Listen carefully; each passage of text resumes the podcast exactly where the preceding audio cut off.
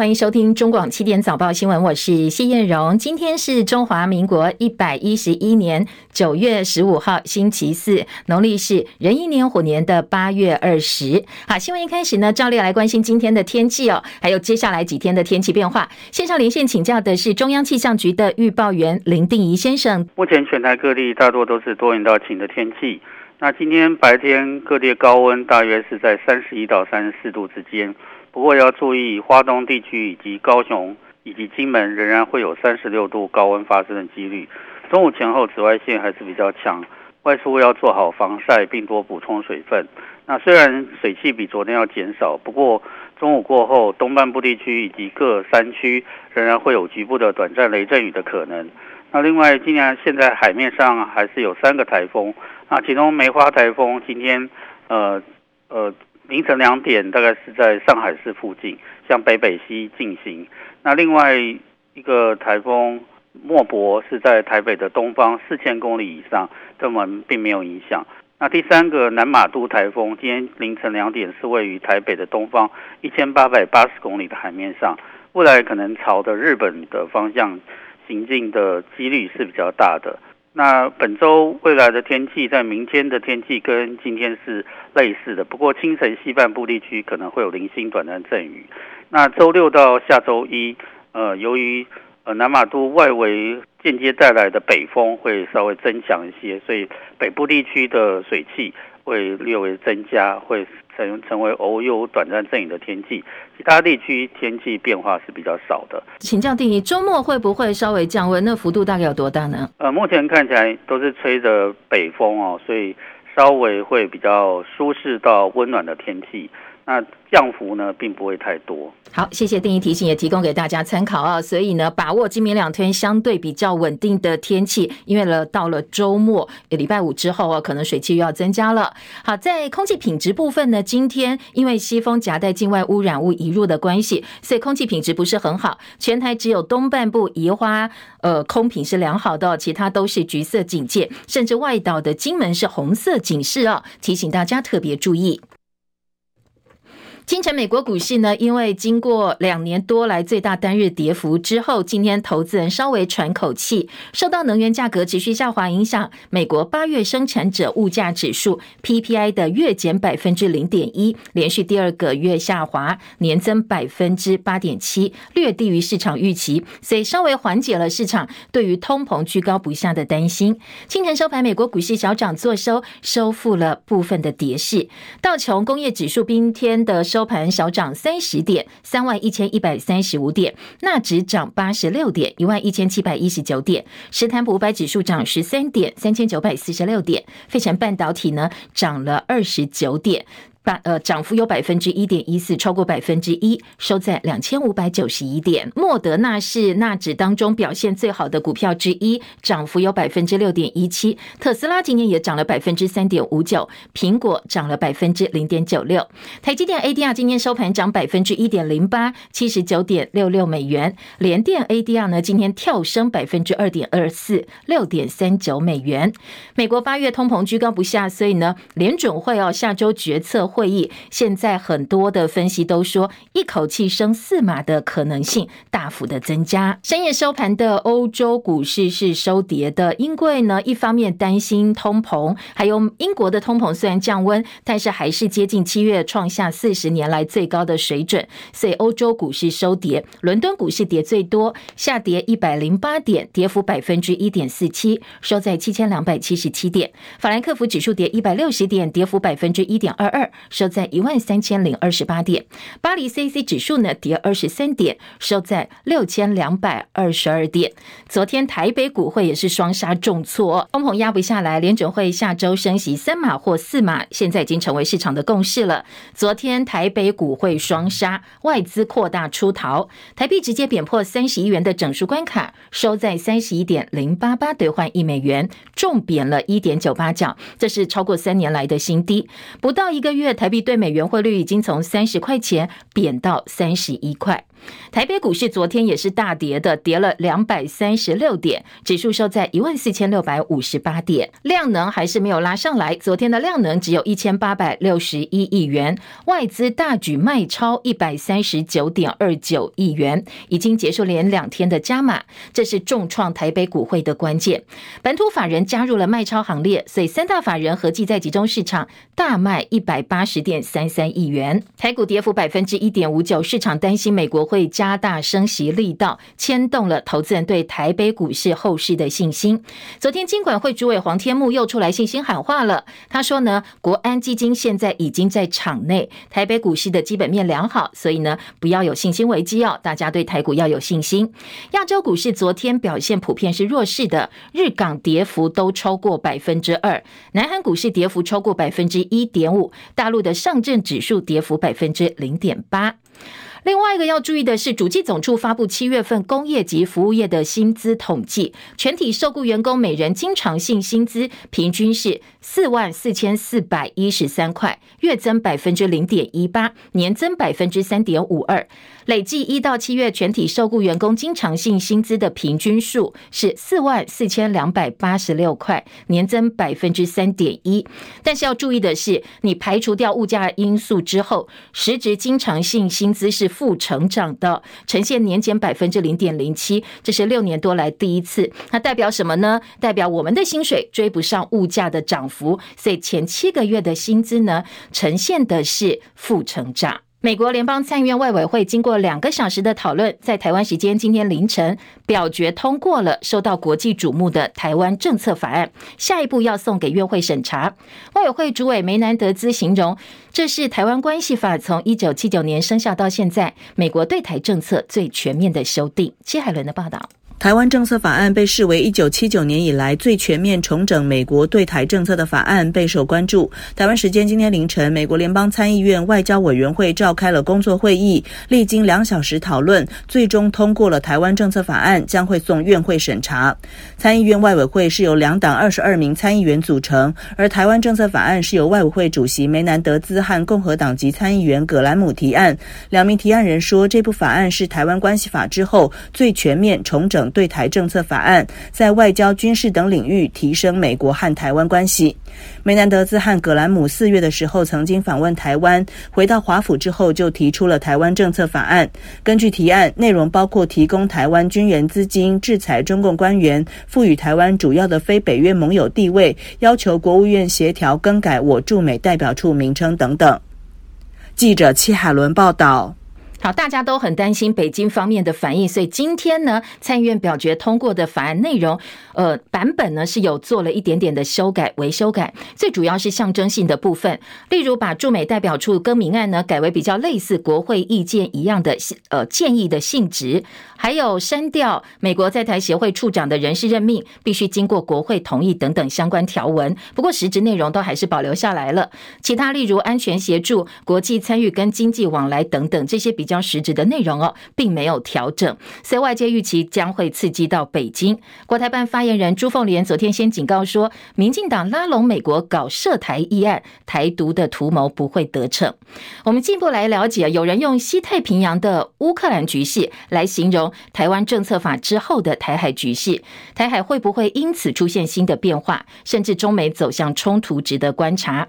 因为呢，这个政策法本来八月三号就要讨论，不过那时候。刚好碰上美国的议长裴洛西访问台湾，中美关系紧张，所以这一个法案呢就被推迟到现在。这个法案几个引爆中美可能冲突的点，包括了提供台湾军援资金、制裁升高敌对情势的中国大陆官员，还有赋予台湾主要的非北约盟友的地位，要求我们的驻美代表处改名等等。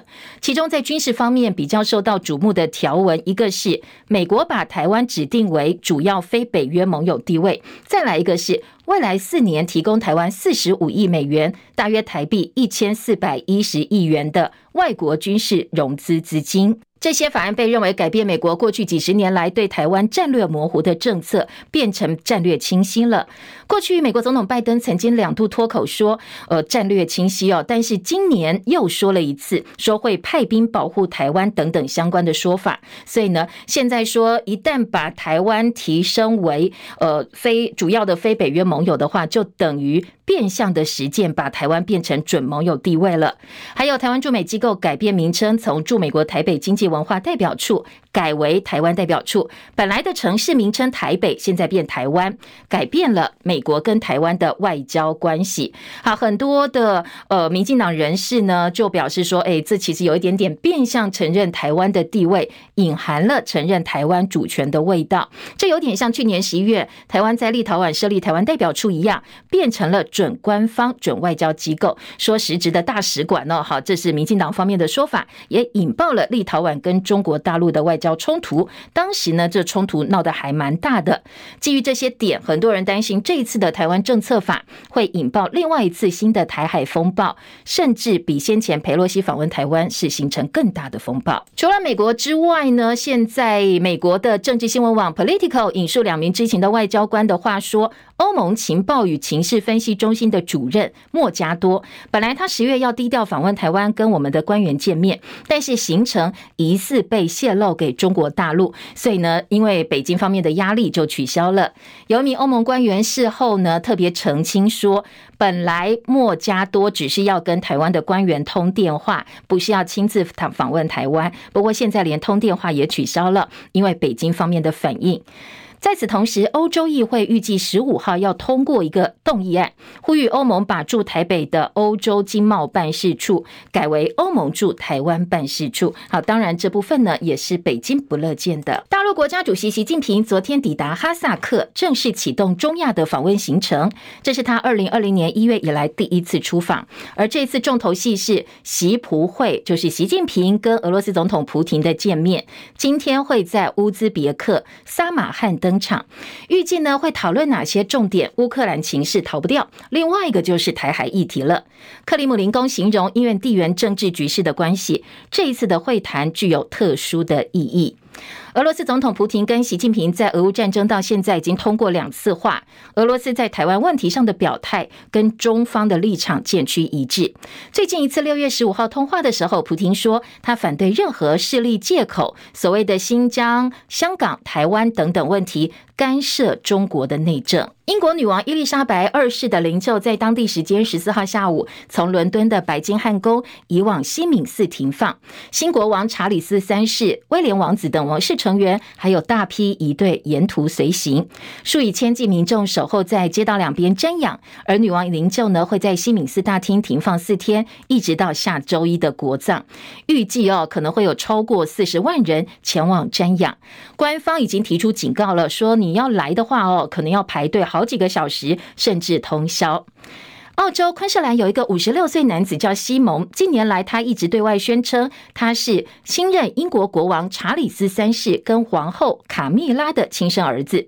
在女王过世之后，他也在脸都脸书哦发文哀悼，还叫女王是奶奶。而他最近也对新的国王喊话说：“大家一起走上法庭吧，来确认亲子关系哦。”希望呢能够跟新的国王查理斯三世进行 DNA 的检测。英国已故女王伊丽莎白二世跟日本已故前首相安倍晋三都是自己国家史上在位最久的政治领袖。不过，在国家纪念规格跟人民观感上，两个人差很多，天差地别。其实，这是现代民主国家可贵的地方。人民对于政治人物的一生功过，心里各有一把尺，不劳国家机器费心。毕竟呢，真的要影响到人民的呃所有的评价的话，可能只有集权国家做得到哦。继续是记者叶博义的分析报道。在安倍遇刺伊始，日本人备受冲击，尤其是看到震惊憔悴、匆忙赶赴事发地奈良的安倍夫人昭惠，更感同情。然而，在媒体深挖这起刺杀案的前因后果，人们才惊觉此事不单纯。加害者山上彻也未必是真正的加害者，而看似是受害者的安倍也未必不是咎由自取。刺杀安倍事件猛然掀开了日本政界，特别是自民党与特定教派，尤其是统一教双方千丝万缕的不堪关系。当日本民众了解的越多，对其内情就越感震惊。其次，安倍在任期间屡屡爆发弊案，最为人所知的就是与安倍交好的森友学园与嘉纪学园等财团涉嫌利益输送、疑似违法收购国有地的丑闻，连安倍夫人昭惠也被指涉入其中。违法贱卖国有地已经够令人发指的了，如果连夫人也涉入，还牵扯到夫人干政问题，这又更进一步削弱民众对安倍一家的同情，并且安倍在位期间推出的许多政策也并非尽得民心，像是雷声大雨点小，又没有带给民众实惠的安倍经济学；再如新冠疫情肆虐的时候，安倍政府提供的又小又黄，甚至还被发现生虫的布口罩，也被认为完全不具防疫能力。安倍坚持戴着它，只是更显滑稽。而在日本疫情最严重、东京奥运进退维谷的时候，安倍又撒手不管，称病下台。这已经不是安倍第一次称病下台了。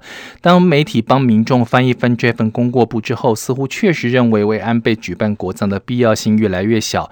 同时，媒体还爆出为安倍办国葬至少要花上十六点六亿日币和台币三亿多。在日元汇率喋喋不休、日本民众生活剥夺感日渐增强的此刻，是否有必要再花那么多税金为一个评价仍有争议的政治人物办国葬，更让民众打上问号。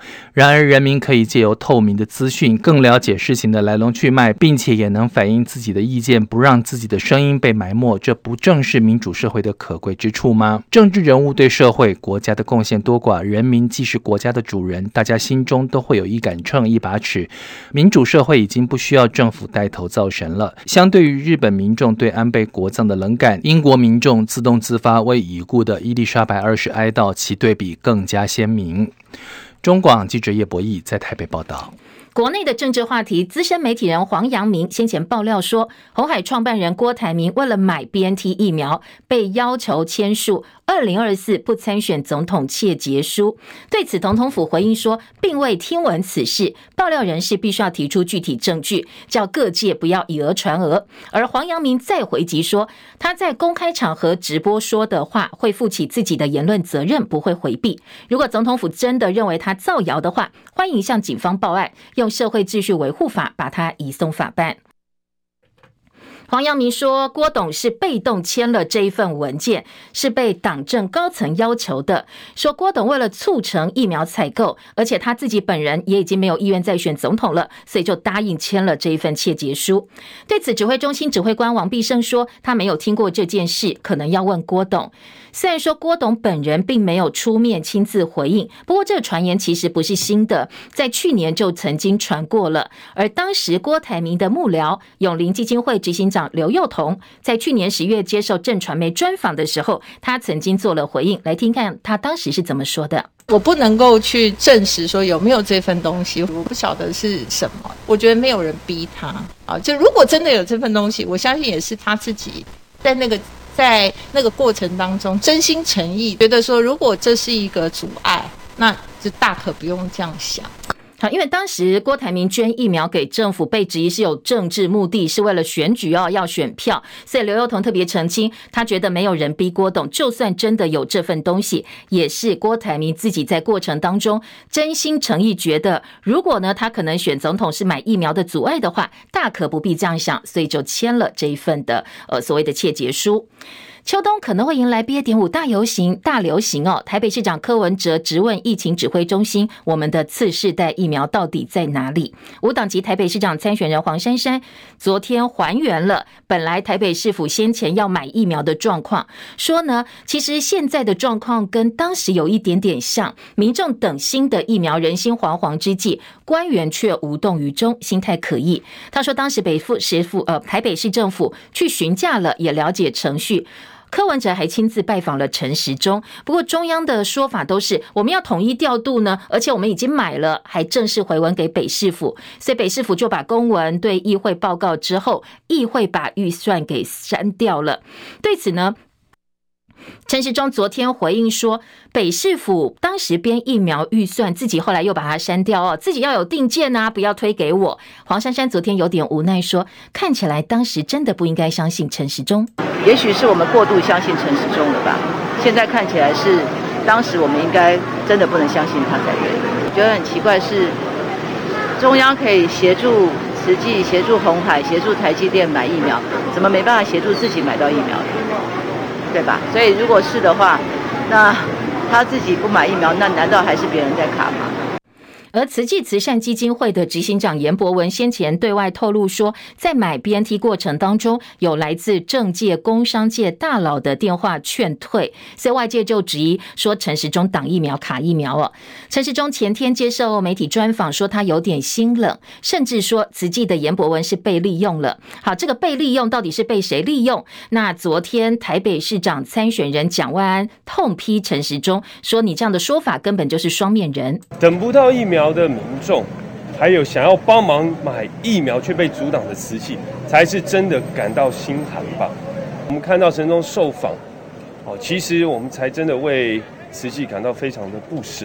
慈济包括证严法师以及所有的志工，为台湾这片土地以及国际社会的付出跟贡献有目共睹，结果今天竟然要被别人如此的羞辱，被扣红帽子。被抹红，被指为中共同路人。陈时中昨天受访，竟然没有帮慈济说任何一句话，甚至还指控颜执行长是被利用。你有什么证据说人家被利用？被谁利用？这完全失去一个台北市长候选人的格调，根本就是双面人。好，蒋万安讲的是，呃，亲绿名嘴周玉蔻在节目当中大骂慈济的时候，他访问的前卫副部长就是民进党台北市长参选人陈时中，在旁边是频频点头的。前立委郭正亮说，绿营是养虎遗患，养出超大只的一四五零，而陈时中这个人呢，不太擅长对朋友说不，才会发生周玉蔻在旁边大骂慈济，那陈时中在现场接受专访，一边点头，有点想下车，但是又下不了车的窘况。先前有一个四十三岁田姓男子疑似不满周玉蔻最近的言论，闯进他经营的放言传媒办公室，咬伤了一名工作同仁。昨天他又带一个礼盒跑到周玉蔻主持节目的宝岛联播网的办公室，说要送给周玉蔻。被警卫拦下之后，他丢下这个不明的礼盒就离开了。那周玉蔻自己在脸书上说，这个人是来放炸弹的，所以马上警察就到现场展开追查了。结果在垃圾桶上发现这个礼盒，里面其实是。一些饼干哦，那食品都在校期内，并不是外传说有一些臭酸的食物。嫌犯到案之后说，他自己因为月饼吃不完，所以想要请广播电台的人员吃。不过，当然警察没有相信，讯后还是以恐吓、妨害名誉等罪嫌移送法办。另外，也是选战的政见话题，话题交锋。陈时中昨天提出了他的教育看法，他说呢，他要推动台北市成为儿童能够快乐成长的都市，喊出要孩子们回家先玩再写功课。不过，好多家长一听哦，就提出了质疑，说这个是叫小朋友不负责任吗？玩到半夜功课没写怎么办？那昨天陈时中又提出了说明，我只是提就是说，在哦儿童公约里面，儿权公约里面，事实上游戏权。也是一件很重要的事情，啊，能够身心都发展的平衡。我并不是要求，就是说只要玩不要写功课，哈，我想这不要去误解。我想说这先后顺序有时候可以稍微调一下。好，先玩再写功课，不知道，在收音机旁边的听众朋友，各位家长们是不是赞成呢？而教育部从这个学期开始实施早自习的新制，但是台湾青年民主协会昨天公布了一个调查说，现在有五成的高中生、八成的国中生认为学校根本没有管教育部没有落实。教育部长潘文忠昨天说，绝对不允许学校巧立各种名目叫学生提早到学校，八点钟就是八点钟，所以教育部会强力执行这一项政策。现在教育部的早自习制度是，高中生除了每周一次的朝会之外，其他早自习的时间都应该开放学生自己决定要不要到，只要第一节上课前到学校就可以了。那国中小呢，是不能够在早自习考试的。不过这份调查收到了两千多份的回复，结果显示百分之四十六点三的高中生，百分之八十六点四的国中生说，学校根本没有在管教育部说的这项新制。高中以公私立来分的话，公立学校落实新制达到百分之八十一，但是呢，私立学校没有落实高达百分之七十五，所以私校是透过各种方式叫小朋友早自习到学校，而国中生呢，则是有超过八成的小朋友说，我们早自习都还在考试。被点名的是台北市东山高中，说呢，名目上改为引导学习，但是呢，呃，是进行周考，而且如果你没有交出来周考的话哦，那当然老师是不接受的。今天俄罗斯乌克兰战争的相关消息，快速带大家来掌握一下哦。最近乌克兰在俄乌战争当中大有斩获。路透报道说，乌克兰总统泽伦斯基发表了一篇演说，他演说的时候表示，乌克兰军队这个月已经夺回大约八千平方公里、三千一百平方英里的领土，大部分都在乌国的东北地区。泽伦斯基昨天造访东部的伊久姆市，参加升旗典礼，唱国歌。而这座城市呢，是基辅当局最近发起闪电反攻，从俄罗斯军队手中收复的最大城市之一。而德国总理肖兹，他跟俄罗斯总统普廷通了九十分钟的电话之后，他对外表示，到目前为止，普廷还是认为他发动入侵乌克兰是正确的事。美国有线电视新闻网 CNN 报道说，俄罗斯远东及北极发展公司的执行董事佩乔林，他最近在海参崴坠海溺毙，所以最近俄罗斯企业高层离奇死亡的案件相当多，今天又多了一起。今年一月底到现在，俄罗斯发生了一连串重要商界人士离奇死亡的案件，刚才提到的佩乔林，他已经是第九个了。俄罗斯发生这一连串重要商界人士离奇死亡，他们呢，据信不是死于自杀，就是死于难以解释的意外。其中六个人跟俄罗斯两家最大的能源企业有关系。刚才提到这六个跟俄罗斯能源企业有关的人当中，有四个跟俄罗斯天然气工业公司或者是他的子公司有关，另外两个人呢，跟俄罗斯第二大产油商陆克石油公司有关。所以离奇死亡又跟能源有关系。引起外界非常多的想象。美国职棒大联盟红袜队牛棚投手法利米亚连续两场承担了败投。昨天赛后，他对媒体说，他已经被球团 DFA 了。球团到今天公布了这项消息，同时把我国好手张玉成拉上大联盟。台湾时间呃，今天呢，红袜队的比赛是早上七点十分开打，张玉成对洋基非常有机会登场啊！如果是收音机旁边听众朋友，可以看一下现在美国职棒洋基对红袜这场比赛，张玉成上场了没？那红袜呢，是张玉成今年效力第四支大联盟的球队，本季战绩六十九胜七十三败，在美联东区是垫底的，外卡战落后十场半的胜差，看起来呢要晋级季后赛机会不大。不过张玉成要拼明年的合约，所以呢不管有有没有机会上场或能够上场几场比赛，通通都要好好的把握。而 U 十杯十八世界杯棒球赛中华队分组第一晋级六强复赛，在今天预赛的最后一场比赛。我们对巴拿马是保留投手战力，所以最后形成了打击大战。球星陈志宇再度发挥双箭头，所以我们是十比六打败了巴拿马，预赛战绩五战全胜。六强复赛是超级循环赛制，A、B 两组要取前三名晋级，预赛成绩会带进复赛，所以我们跟日本都晋级了。中华队预赛五战全胜，对于接下来我们要抢冠军是处于相当有利的地位。同样也是清晨最新的体育焦点。延期一年的欧洲篮球锦标赛，在德国柏林打出了最后四强。拥有 NBA 超级球员的唐西奇，卫冕冠军队斯洛维尼亚大爆冷门，八十七比九十输给了没有任何 NBA 现役球员的波兰队。而另外一场法国起死回生，延长赛九十三比八十五打败意大利，法国要跟波兰抢决赛门票。另外一边则是地主德国对上西班牙队。陈凯的报道：NBA 推动全球化三十年。上季季末票选三支最佳五人，也有四位来自欧洲。不过近两届的 MVP 尤克奇领军的塞尔维亚败给意大利，无缘八强。NBA 冠军兼 MVP 安提多孔波的希腊则在八强输给地主德国。剩下 NBA 本季最佳五人第一队的唐西奇，但他对波兰第二节背部受伤。斯洛维尼亚上半场打完以三十九比五十八大幅落后，唐西奇打止痛针，下半场继续打。第三节斯洛维尼亚拉出了二十四。四比六的反攻，但中场还是三分饮恨。而波兰效力比利时联赛的小前锋波尼卡只打了二十七分钟，就拿下二十六分、十六个篮板跟十次助攻，成为欧锦赛史上第四位拿下大三元的球员。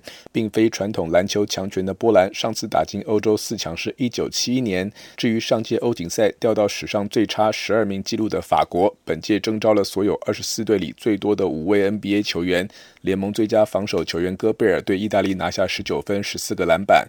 效力西甲皇马的控球修泰尔二十分、八次助攻。进入延长赛又添六分，击败意大利，重返四强。中广记者陈凯报道。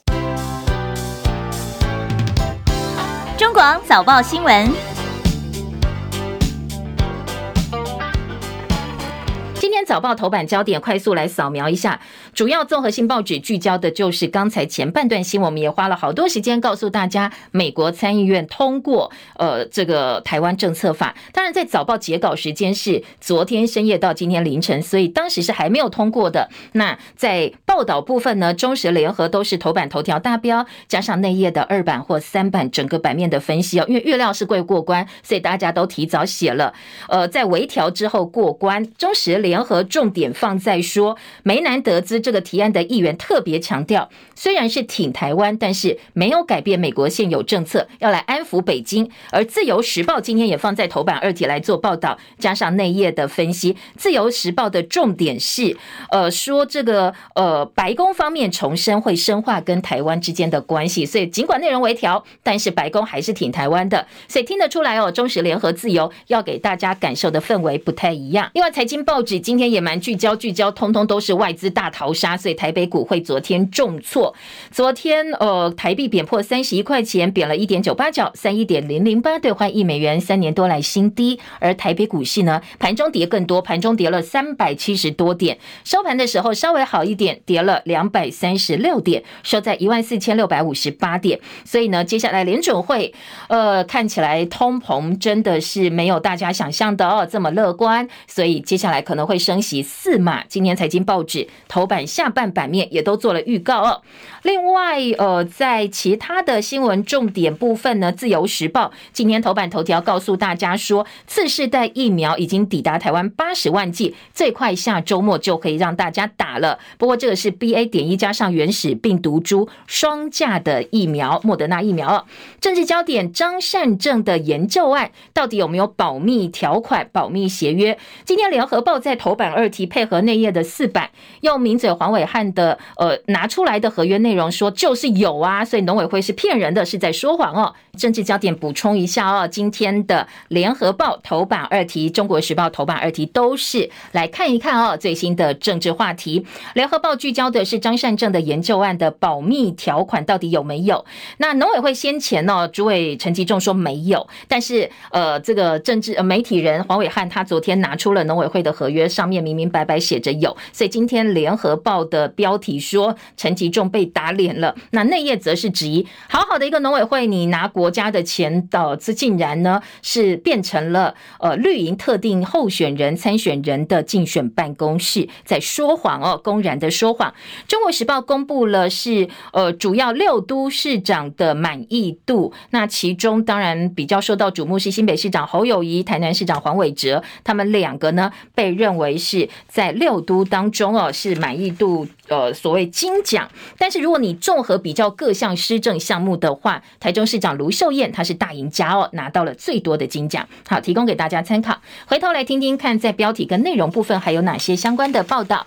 先听到联合报今天头版大标。美国参院开审台湾政策法，提案人是叫做梅南德兹。这个议员说挺台湾，但是不改变美国的政策。联合报还说他要化解拜登政府现在对于台湾政策法的部分担忧。So 相同内容的标题，《中国时报》也放在头版的大标。中时说，台湾政策法没有改变美国对台政策，讲话的是梅南德兹。《中国时报》标题还有美国参院今天开审，白宫感到不安，中国坚决反对。吕秀莲担心法案踩到北京红线，有时候好事会变坏事。而《自由时报》直接就说，白宫重申跟台湾深化两边的往来。美国参院外委会今天审台湾关系法。在内容部分呢，今天在中国时报有相当多吕秀莲的一个看法哦。他说呢，前副总统吕秀莲昨天召开了爱和平保台湾九二一游行的记者会，他表示，台湾政策法对台湾来讲是迟来的正义，但是过去两岸风平浪静的时候，美国就该做。现在如果法案一口气通通过关，真的就是摆明踩北京的红线。他举例来说，裴洛西访问台湾是好事，但是演变成台湾海峡中线最后被抹。抹灭了，而且老共天天来。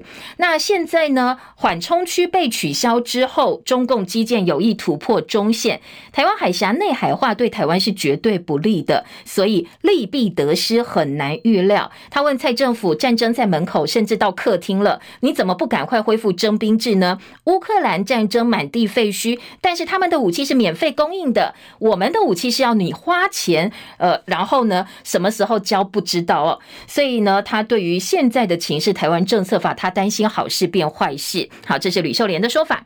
大陆国台办发言人朱凤莲说，台湾问题是中国内政，不容外来势力干预。美国国会议员。炮制涉台议案，严重违反国际关系的基本准则，违反一中原则、中美三公报，所以大陆方面是坚决反对的。在整个程序上，参院通过之后，如果要交给美国总统拜登签署成案的话，必须在参众两院的相关委员或官获得两院全院同意的文字相同版本。到目前为止，众院并没有交出对应的版本。美国国会其中选举十一月一号就要开始了。如果说没有办法在十一月底休会前完成审议的话，就要等明年一月初新的会期再议了。在尽管参院通过，但是后方显然还有相相当多、相当多的一个变数，特别是在内容的细节部分、文字部分。联合报今天的头版是用表格的方式告诉你这一次台湾政策法的重点。当然，军事领域是给我们军援四年四。十五亿美金建立美台军事训练合作机制，台湾列为非主非北约盟友。外交领域部分呢，值得注意的是，官方有权展示中华民国国旗，以及呢住处更名为台湾代表处，AIT 处长的职称改为代表，制裁中国的高层来阻止他们武力侵犯台湾等等哦。好，这是联合报表格整理的几个重点，相当清楚。内文方面呢？白宫国安会战略沟通协调官科比说，他会跟国会持续沟通。跨党派接下来可能会有一场表决大战，因为很多美国国会议员也担心立陶宛的经历不能够重演，台湾也不能变成另外一个乌克兰。反对者说，不必要激怒北京吧。彭博资讯引用了反对这项法案人士的话说。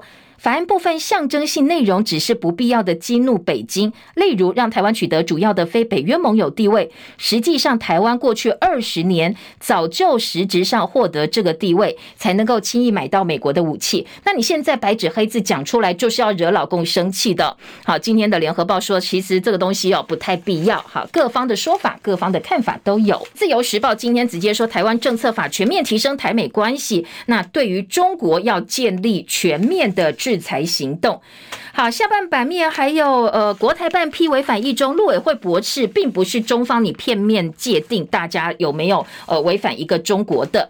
好，另外在联合报则说，台湾政策法触及联合国二七五八号决议文，决议没有处理台湾代表权，彻底颠覆一个中国政策，法案猛踩红线，北京撂下了狠话，所以我们官方也特别低调。IPAC 高峰会聚焦台湾，美国议员呼吁立法抗中。我双向圆闭门会议，请了六十个跨国议员签署对台湾支持承诺书。这是对华政策跨国议会联盟 IPAC。好，这个联盟本来反中的色彩就相当浓厚，所以呢，昨天聚焦的重点就是要明白的呃立法来对抗中国大陆。今天在联合报有相关的报道。联合报的两岸新闻版，另外有邱泰三哦，他说缓和台海意见，国台办指这是甩锅大陆。好，陆委会主委邱泰山透过视讯在美智库发表演说，对缓和目前台海情势提出了四点意见，强调不接受任何解决台湾侵犯主权的政治方略。昨天国台办回批也提了四点，说呢，这是掩饰民进党当局依美谋独、抗中保台，导致情势紧张的事实，摆出呃说民进党缓和的姿态，重点是要甩锅中国大陆。好，这是联合报今天的报道。还有其他的就是关于呃这个普习会哦，普亭跟习近平的见面。《旺报》的头版头条说，今天登场聚焦的是乌克兰跟台海议题，而克里姆林宫则表示会彻底讨论乌克兰议题。俄罗斯在台湾问题上的立场，现在呢跟中国大陆是一致的。这是《旺报》的头版头。《联合报》说，俄乌战之后这两个人第一次见面，刚好又是俄罗斯前线失利、乌克兰军队大捷之势，所以呢，习近平可能在两个人对话上稍微有优势，有助习近平接下来二十大的一个相关的内宣。超过十国想要加入上合峰会，强调共进退，所以上合峰会呢会另外发表宣言。这个大陆主导的上合峰会被认为呢，大陆希望借此取代 G7，扩大他们的影响力哦，来反对或来呃对抗美国的联盟，两边各自纠团哦，要来强化自己的势力。另外，联合报的民意论坛有一个投书哦。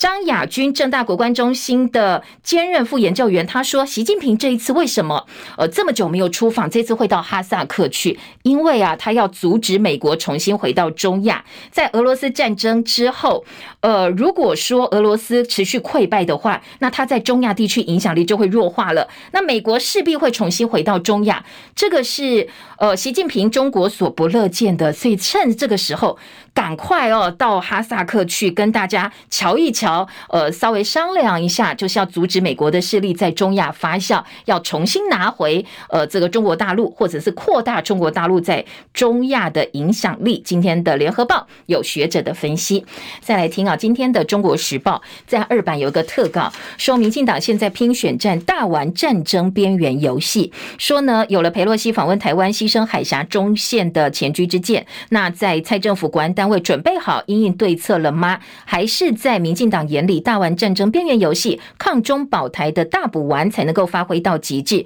成为拼年底选战不败的大王牌。战争到家门口了，吕秀莲发起爱和平保台湾九二一游行，希望呢民众站出来哦，来表达反战争、反暴力的心愿。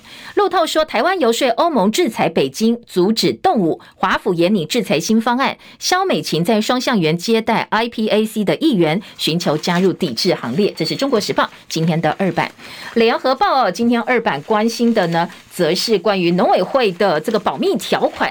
今天联合报头版二题说，陈吉仲说没有保密条款被打脸。张善政研究案，黄伟汉公布契约说呢，到底谁说谎？张善政说事情到现在哦，已经很清楚了。好，稍微快速告诉大家，因为国民党桃园市长参选人张善政，他十五年前主持农委会的一个。宏委托宏基的研究案被民进党质疑是挤牙膏式的说了真相，那张善政就说这个合约有终身保密条款，我想说也不能说，只能够谈关键的资讯。那绿营就说根本没有保密条款。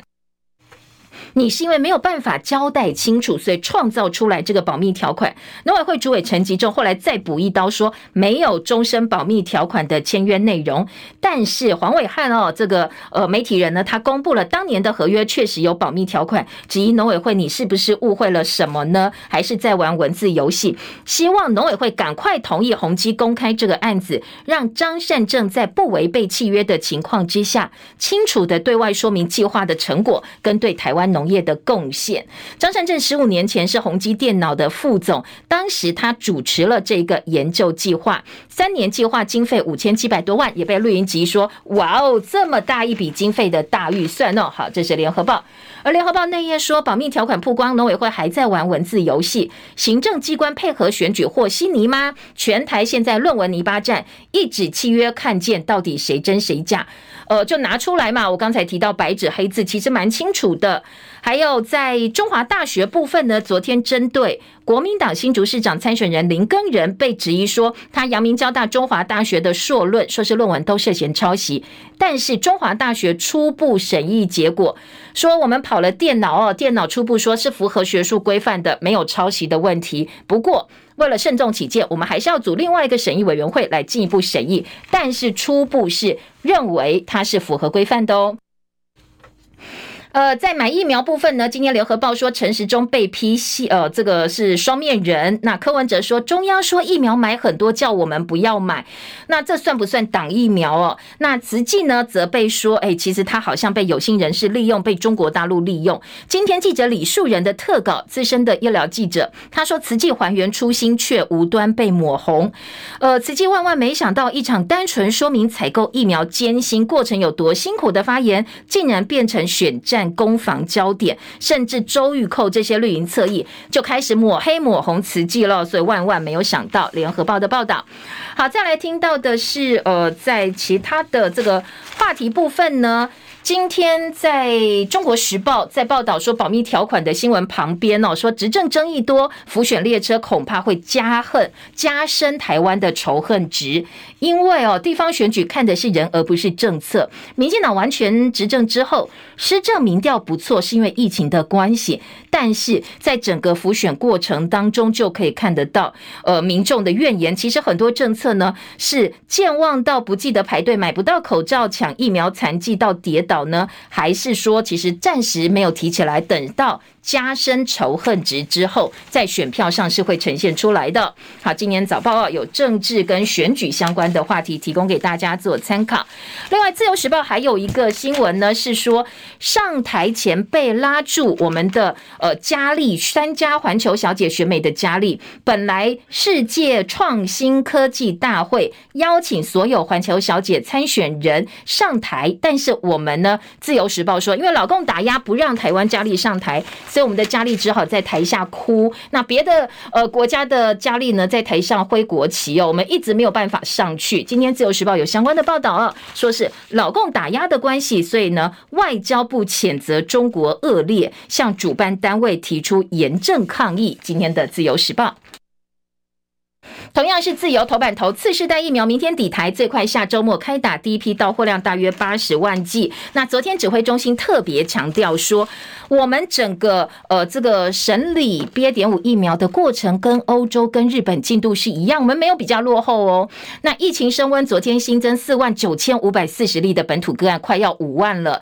新北市。单日的个案数又破万，来到一万零六百三十五例。